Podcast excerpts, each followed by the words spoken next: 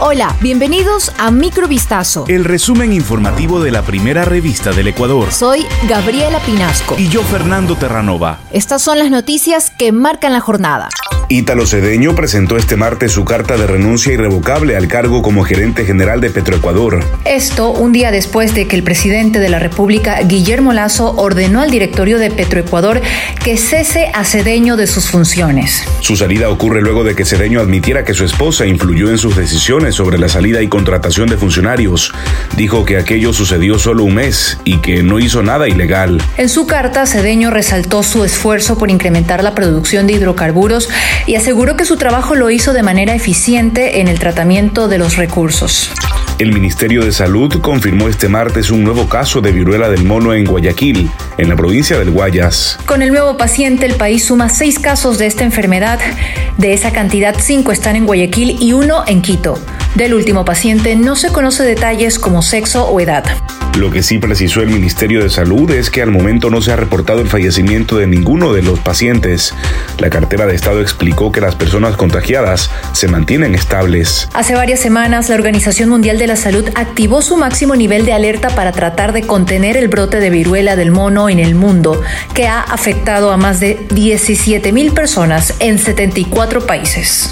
Ecuador exportó a Italia su primer lote de café sostenible con mención en libre de deforestación, un cargamento de 17,2 toneladas de la variedad arábica, según informó el Ministerio de Ambiente, Agua y Transición Ecológica. El embarque se realizó el viernes 29 de julio en el puerto de Guayaquil como parte de Pro Amazonía, un programa de los Ministerios de Ambiente y Agricultura y Ganadería implementado con el apoyo del Programa de las Naciones Unidas para el Desarrollo. Para esta venta, el café fue recolectado por dos asociaciones que forman parte de perímetros de finca que ayudan a conservar los bosques. Esta exportación constituye una iniciativa pionera en Ecuador sobre producción sostenible y libre de deforestación, con enfoque en la reducción de emisiones de gases de efecto invernadero causadas por la deforestación y la degradación forestal.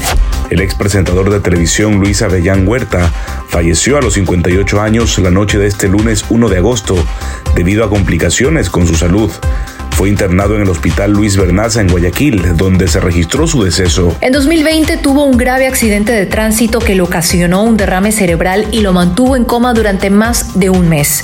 Luego de aquello ingresó en varias ocasiones a intervenciones médicas por otros problemas que afectaron su salud. Avellán fue parte del recordado programa de Coavisa Complicidades y en la celebración de los 50 años del medio televisivo fue invitado junto a sus antiguas compañeras Viviana Rosemena, Soledad Diaf y Jessica Núñez al matinal En Contacto para un emotivo reencuentro. También era conocido por ser defensor de los animales y aficionado a los deportes. Este miércoles 3 de agosto a las 11 de la mañana se realizará su velación en el Camposanto Parques de la Paz. En Brasil, un grupo de médicos logró separar a niños siameses.